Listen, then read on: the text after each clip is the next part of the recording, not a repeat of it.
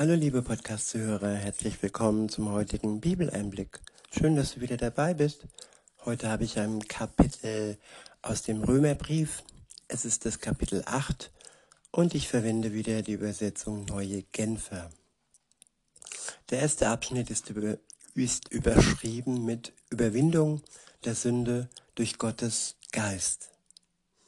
Ja, es gibt Menschen, die denken vielleicht, sie wären gute Menschen, sie wären stark und die Sünde, ja, hätte keine Macht über sie.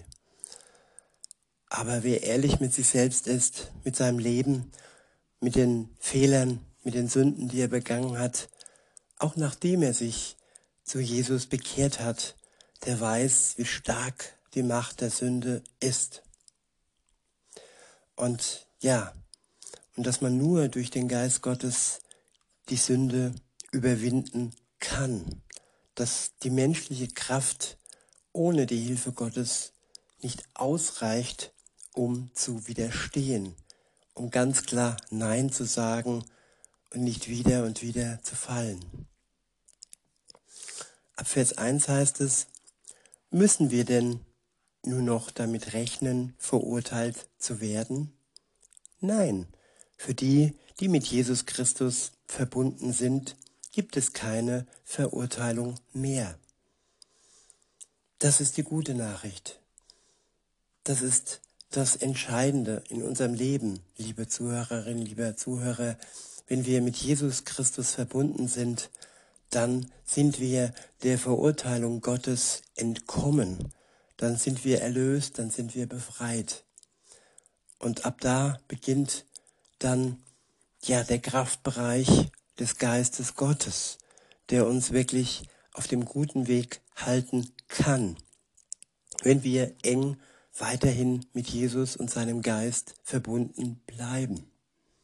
In Vers 2 heißt es, denn wenn du mit Jesus Christus verbunden bist, bist du nicht mehr unter dem Gesetz der Sünde und des Todes.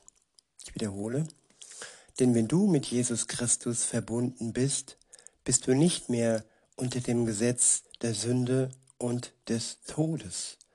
Man könnte sagen, wir sind nicht mehr unter der Macht, unter der Last, unter dem Druck, unter dem Diktat der Sünde und des Todes, wenn wir mit Jesus Christus verbunden sind.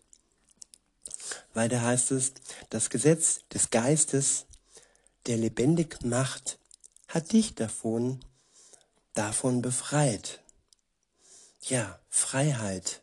Freiheit im Leben, Freiheit im Herzen, Freiheit davon, sündigen zu müssen. Ja, weil wir es nicht anders können als sündigen, ohne die Kraft und die Macht Gottes durch seinen Geist. In Vers 3 heißt es, das Gesetz des Moses war, zu, war dazu nicht imstande. Es scheiterte am Widerstand der menschlichen Natur. Die menschliche Natur ist widerständlich. Sie widersteht dem Gesetz und sie ist, ja, rebellisch und sie ist fast unzähmbar, weil sie menschlich ist und weil sie der Sünde verfallen ist. Deshalb muss diese alte Natur sterben und muss das Neue, das Geistige zum Leben erwachen. Nur dann können wir wirklich bestehen im Leben und das Ziel erreichen. Und weil das nötig ist, dass es eine Lösung gibt, um das Alte zu töten, hat Gott Jesus gesandt. Weiter heißt es, deshalb hat Gott als Antwort auf die Sünde seinen eigenen Sohn gesandt. Jesus ist die Antwort auf unsere Sünde, die Antwort auf unsere Schwachheit. Weiter heißt es, dieser war der sündigen Menschheit insofern gleich, als sie ein Mensch von Fleisch und Blut war und indem Gott an ihm das Urteil über die Sünde vollzog, vollzog er es an der menschlichen Natur. ja, das Urteil, das eigentlich uns treffen müsste, traf Jesus Christus. Gott der Vater vollzog das Urteil über ihn wegen unserer Sünde. Jesus war sündlos, ohne Schuld. Jesus hatte aber einen menschlichen Körper, einen menschlichen Leib. Und die menschliche Natur lebte in ihm, aber durch seine Göttlichkeit wiederum auch hat er dem widerstanden, all den Anfechtungen, die auch er ähm, erlitten hat, wo auch der Teufel ihn versucht hat, wieder und wieder. Und zum Schluss in Gethsemane, wo er Blut geschwitzt hat und darum bat, dass man, dass Gott den Kelch an ihm vorbeigehen äh, lassen sollte, aber mit dem Nachsatz, dass trotz allem der Wille Gottes des Vaters ja entscheidend ist für ihn. Und es war der Wille Gottes, dass er für die Menschheit starb. In Vers 4 heißt es, so kann sich nun in unserem Leben die Gerechtigkeit verwirklichen, die das Gesetz fordert. Und zwar dadurch, dass wir uns vom Geist Gottes bestimmen lassen und nicht mehr von unserer eigenen Natur. Wenn der Geist Gottes uns in Gänsefüßchen steuert, wenn wir uns bestimmen lassen, freiwillig, ohne gesteuert zu werden. Es ist keine Steuerung, es ist eine, ein äh, sich führen lassen. Es ist ein, ja, die Kraftquelle des Geistes Gottes wirken lassen. Man lässt es zu, man, ja, wir beten, wir sind in enger Verbundenheit mit Jesus und dann können wir dem Gesetz ja entsprechen durch den Geist Gottes, aber nicht durch unsere eigene Natur. In Vers 5 heißt es, wer sich von seiner eigenen Natur bestimmen lässt, dessen Leben ist auf das ausgerichtet, was die eigene Natur will. Wer sich vom Geist Gottes bestimmen lässt, ist auf das ausgerichtet, was der Geist will. Was der Geist will, bringt Leben und Frieden, aber was die menschliche Natur will, bringt den Tod. Ich wiederhole, was der Geist will, bringt Leben und Frieden, aber was die menschliche Natur will, bringt den Tod. Denn der menschliche Eigenwille steht dem Willen Gottes feindlich gegenüber. Er unterstellt sich dem Gesetz Gottes nicht und ist dazu auch gar nicht fähig. Tja, wir müssen uns immer wieder im Klaren sein, wir sind nicht fähig, aus unserer eigenen Kraft heraus uns Gott zu unterstellen, weil unsere Natur immer wieder egoistisch und ja, feindlich gegen Gott ähm, sich verhält. Weiter heißt es, Darum kann Gott an dem, der sich von seiner eigenen Natur beherrschen lässt, keine Freude haben. Ihr jedoch steht nicht mehr unter der Herrschaft eurer eigenen Natur, sondern unter der Herrschaft des Geistes, da ja, wie ich voraussetze, Gottes Geist in euch wohnt. Äh, denn wenn jemand diesen Geist, den Geist Christi, nicht hat, gehört er nicht zu Christus. Der Geist Gottes ist das Erkennungsmerkmal, wie der Ehering das Merkmal ist einer Ehe. Wer den Ring nicht hat, der ist nicht verbunden mit seiner Ehefrau. Und wer den Geist Gottes nicht hat, der ist nicht verbunden mit Jesus Christus. Und er hat auch nicht die Vorzüge, ja, Freiheit, Frieden und ewiges Leben.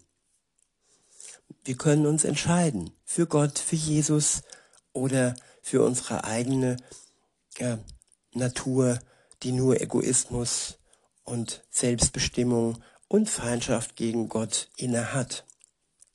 In Vers 10 steht, wenn aber nun Christus in euch ist, dann habt ihr aufgrund der Gerechtigkeit, die Gott euch geschenkt hat, den Geist empfangen. und mit ihm das Leben, auch wenn euer Körper als Folge der Sünde dem Tod verfallen ist. Ich wiederhole 10. Wenn aber nun Christus in euch ist, dann habt ihr aufgrund der Gerechtigkeit, die Gott euch geschenkt hat, den Geist empfangen und mit ihm das Leben, auch wenn euer Körper als Folge der Sünde dem Tod verfallen ist. Die Folge der Sünde ist der Tod. Und das trifft unseren irdischen Körper. Er wird zerfallen. Wir werden in unserem irdischen Dasein sterben. Aber es gibt nicht nur den irdischen Körper, es gibt auch die Seele. Und die Seele, die wird ewig leben. Sie wird ja mit einem neuen Körper ausgestattet werden, wenn wir uns zu Lebzeiten für Jesus entscheiden. In Vers 11 heißt es, nun ist ja der Geist, der in euch wohnt, der Geist dessen, der Jesus von den Toten auferweckt hat. Und weil Gott Christus von den Toten auferweckt hat, wird er auch euren sterblichen Körper durch seinen Geist lebendig machen, durch den Geist, der in euch wohnt. Ja, wir werden neu leben, wir werden auferstehen, so wie Jesus und durch den gleichen Geist, der ihn aus dem Tod herausgebracht hat, aus dem Grab herausgebracht äh, hat, so werden auch wir durch den Geist aus unserem Grab herausgebracht und werden dann, ja, die ewige Glückseligkeit mit Jesus zusammen erleben, wenn wir uns zu Lebzeiten für ihn entscheiden. In Vers 12 heißt es, all das, liebe Geschwister, verpflichtet uns, aber nicht unserer eigenen Natur gegenüber, so als müssten wir unser Leben von ihr bestimmen lassen. Wenn ihr euer Leben von eurer eigenen Natur bestimmen lasst, müsst ihr sterben. Doch wenn ihr in der Kraft von Gottes Geistes die alten Verhaltensweisen tötet, werdet ihr leben. Alle, die sich von Gottes Geist leiten lassen, sind seine Söhne und Töchter. Denn der Geist, den ihr empfangen habt, macht euch nicht zu Sklaven, so dass ihr von neuem in Angst und Furcht leben müsset. Er hat euch zu Söhnen und Töchtern gemacht und dadurch und durch ihn rufen wir, wenn wir beten, aber Vater. Nein, wir sind keine Sklaven des Geistes, so wie andere Sklaven ihrer eigenen menschlichen Natur sind. Sklaven des Teufels sind, der sie steuert und der sie in den Tod führt. Der Geist Gottes macht uns zu Kindern Gottes und er befähigt uns, dass wir ja zu Gott, dem Vater, aber Vater sagen können. In Vers 16 heißt es, ja, der Geist selbst bezeugt es uns in unserem Innersten, dass wir Gottes Kinder sind. Es ist keine leere Worthülse. Es wird in uns durch den Geist bezeugt, dass wir Kinder Gottes sind. Wir fühlen es, wir sind gewiss, dass wir Kinder Gottes sind.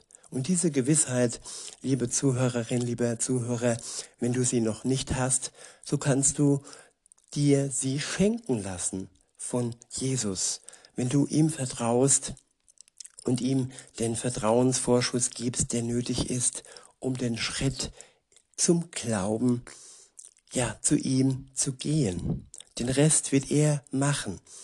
Er möchte einfach nur, dass du ihm vertraust, dass du dich fallen lässt in seine Arme und dass du alles, was du noch nicht verstehst, dir von ihm Stück für Stück zeigen lässt durch seinen Geist, durch die Weisheit, die dann in dir wohnt.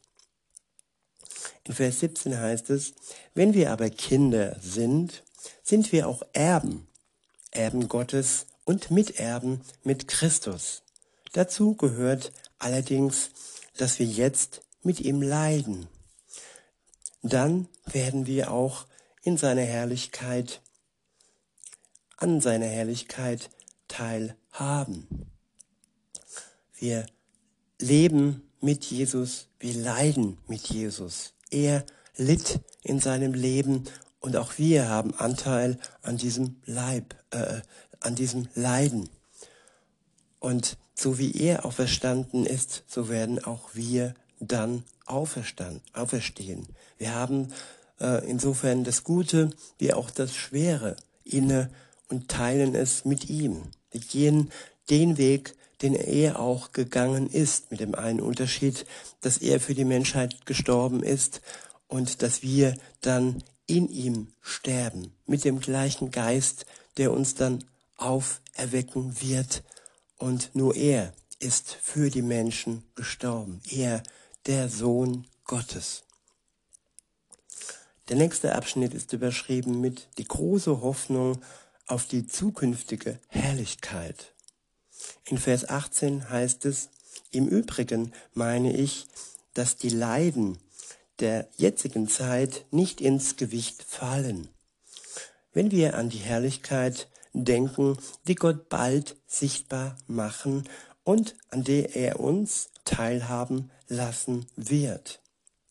Ich wiederhole.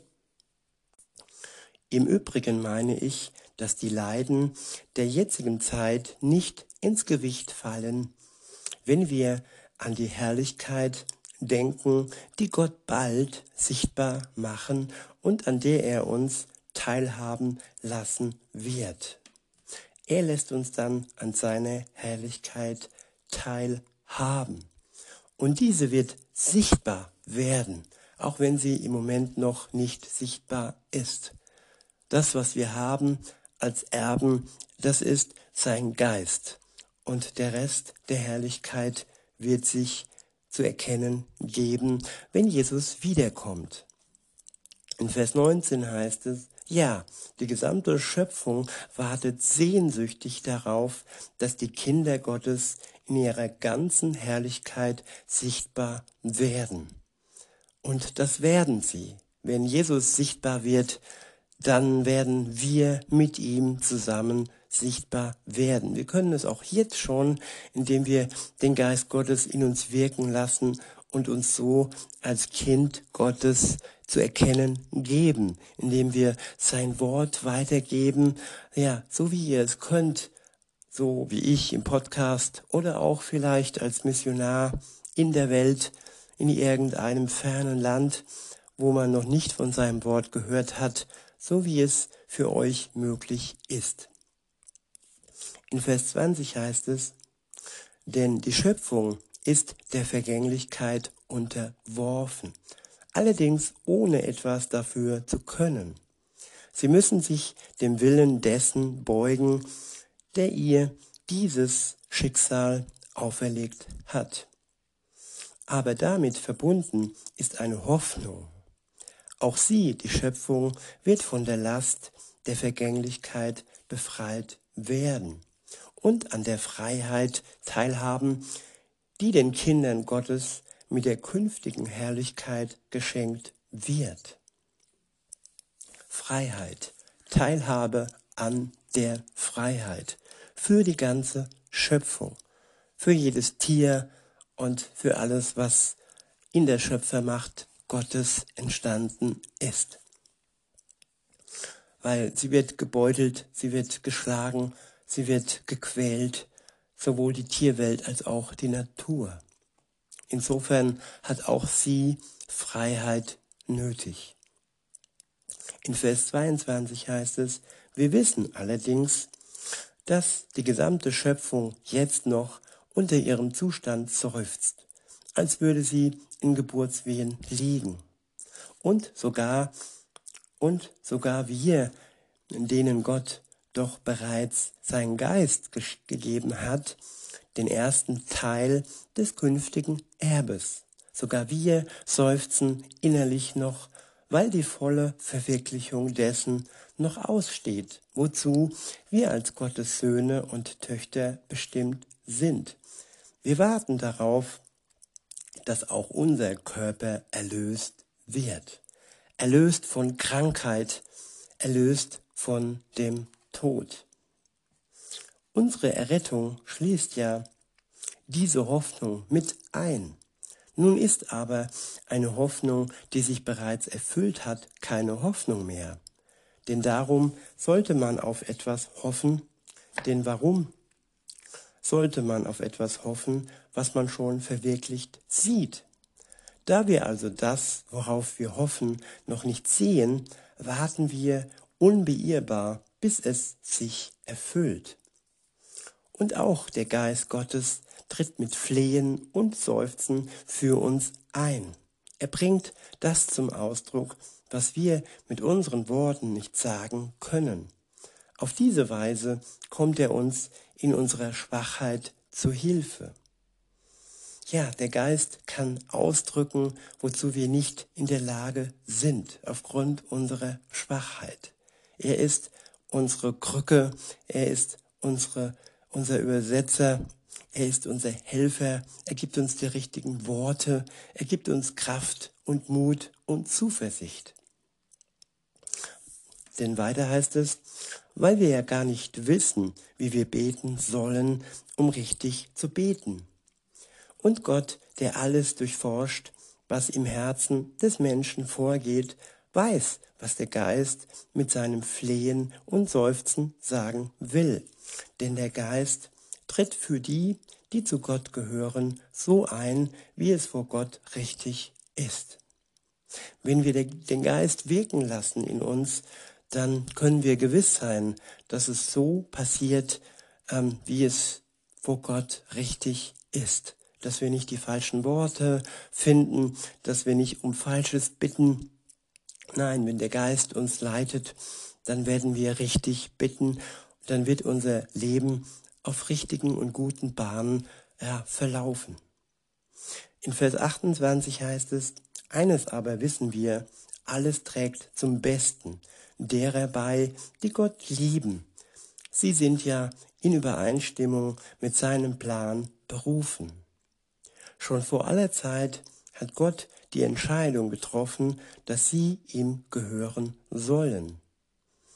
Darum hat er auch von Anfang an vorgesehen, dass ihr ganzes Wesen so umgestaltet wird, dass sie seinem Sohn gleich sind. Von Anfang an hat festgestanden, dass Gott dich will, liebe Zuhörerin, lieber Zuhörer. Und von Anfang an stand auch fest, dass er uns umgestaltet, umgestaltet nach dem Vorbild Jesus seinem Sohn. Weiter heißt es, er ist das Bild, dem sie ähnlich werden, dem wir ähnlich werden sollen. Denn er soll der Erstgeborene unter vielen Brüdern und Schwestern sein. Und weil Gott sie für dieses Ziel bestimmt hat, hat er sie auch berufen. Und weil er sie berufen hat, hat er sie auch für gerecht erklärt. Und weil er sie für gerecht erklärt hat, hat er ihnen auch Anteil an seiner Herrlichkeit gegeben. Der letzte Abschnitt ist überschrieben mit Nichts kann uns von Gottes Liebe trennen. In Vers 31 heißt es, was können wir jetzt noch sagen, nachdem wir uns das alles vor Augen gehalten haben? Gott ist für uns, wer kann uns da noch etwas anhaben? Er hat ja nicht einmal seinen eigenen Sohn verschont, sondern hat ihn für uns alle hergegeben. Wird uns dann zusammen mit seinem Sohn nicht auch alles andere geschenkt werden? Wer wird es noch wagen, Anklage gegen die zu erheben, die Gott erwählt hat? Gott selbst erklärt sie ja für gerecht. Ist da noch jemand, der sie verurteilen könnte? Jesus Christus ist doch für sie gestorben. Mehr noch, er ist auferweckt worden und er sitzt an Gottes rechter Seite und tritt für uns ein. Was kann uns da noch von Christus und seiner Liebe trennen?